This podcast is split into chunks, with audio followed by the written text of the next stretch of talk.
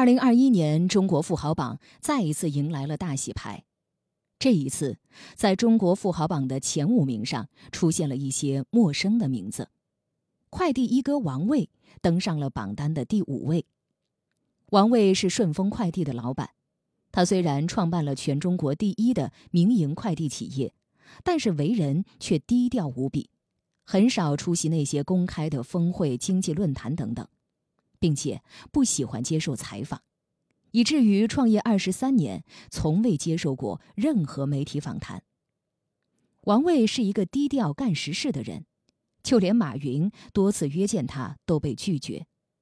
他把自己隐藏在员工中间，据说许多顺丰员工都不认识自家的老板。今天的人物故事，我们就来说说这位低调的快递一哥。顺丰老大王卫，一九七零年出生在上海。七岁的时候，王卫随着家人搬到香港居住。十几岁的时候，王卫曾经在香港叔叔的手下做过小工。最初在顺德做印染，把样品寄到香港给客户看都很困难，要很长的时间。后来就尝试在码头边求人帮忙捎样品到香港。那个时候，很多香港人都在广东设厂，都有这方面的需求。市场有需求，那为什么不自己做快递呢？于是，王卫和别人联手，在顺德创立了顺丰速运，背着背包，拉着拉杆箱，每天奔波于香港和广东两地。当用拉杆箱也装不下的时候，他意识到这是一个商机。他跟老爸借了十万块钱，在一九九三年注册了顺丰速运。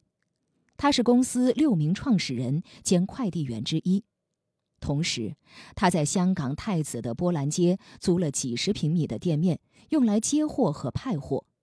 顺丰的业务以一种不规范的形态起步，除了顺德到香港的陆路口岸，番禺到香港的澳门快船也是王卫当时倚重的业务路线。这些年轻人肩背大旅行包，手里拖着行李箱，一趟一趟往来于深港两地。别人七十块一件货，顺丰只收四十块。王卫割价抢滩的策略吸引了大批客户，甚至带旺了冷清的波兰街。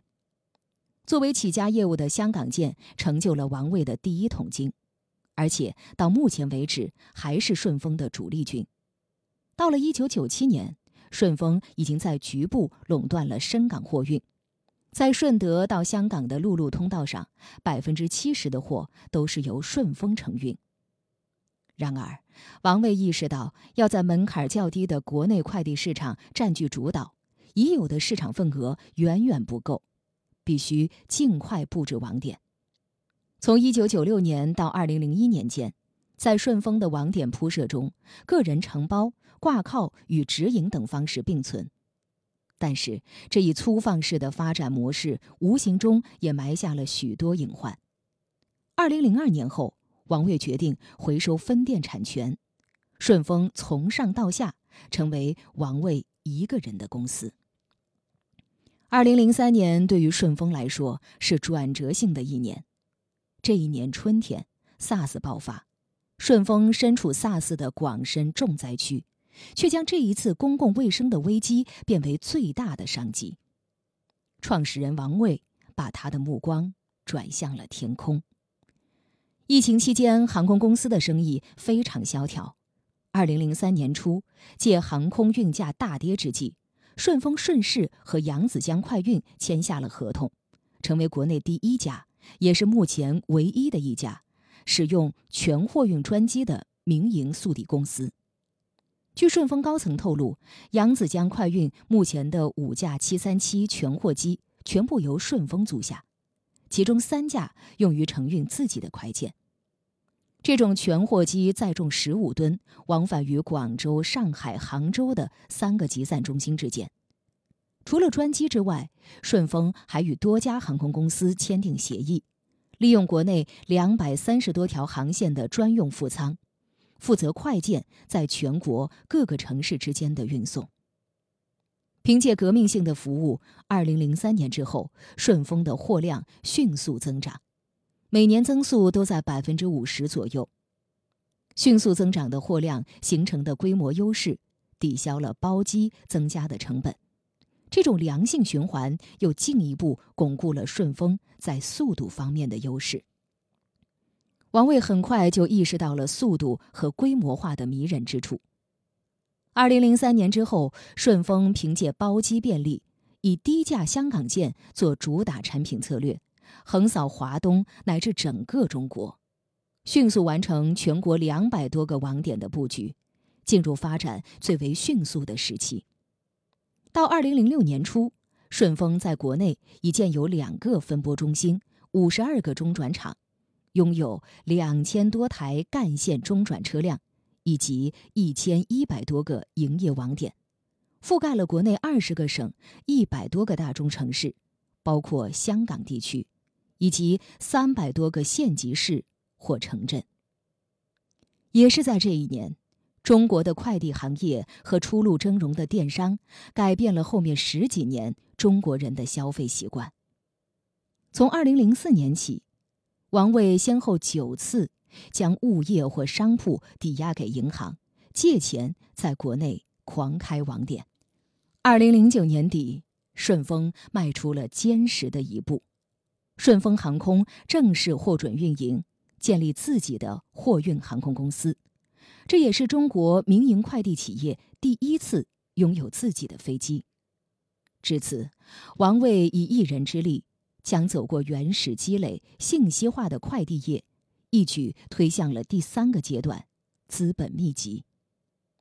到二零一零年，顺丰的利润额达到一百三十亿元，仅次于中国邮政，占据全国百分之十八的市场比例。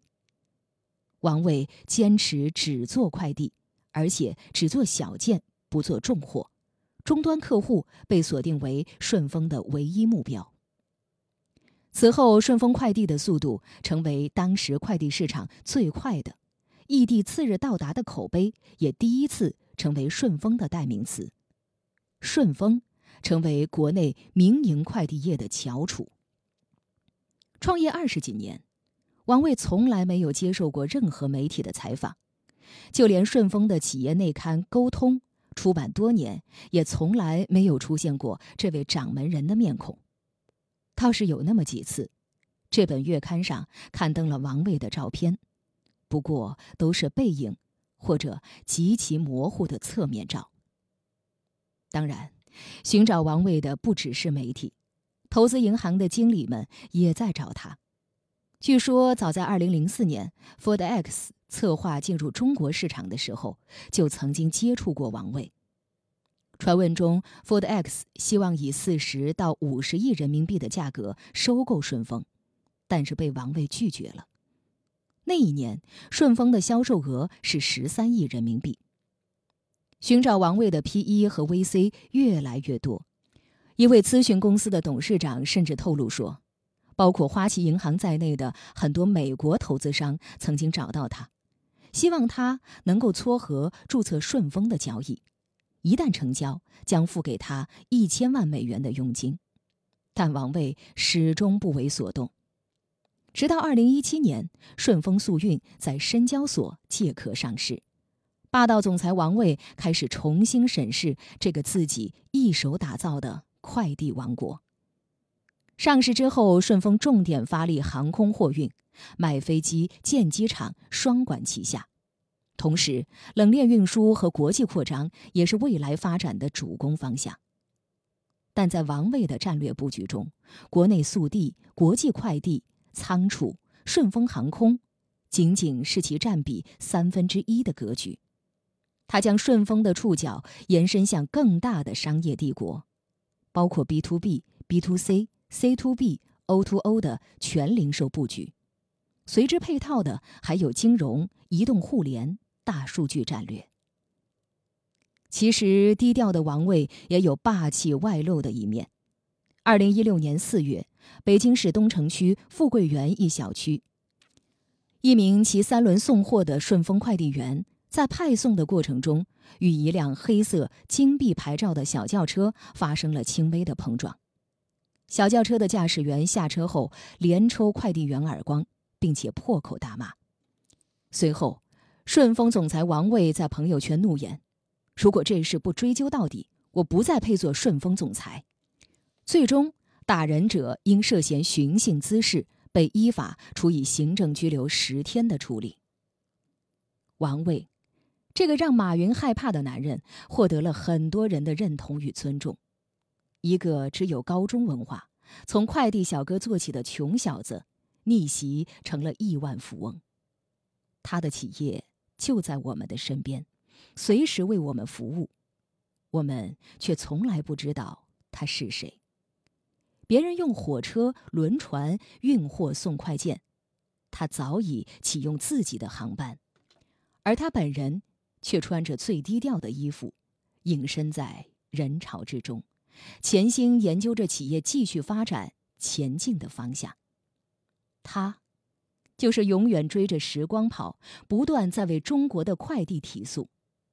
他，就是顺丰掌门人，王卫。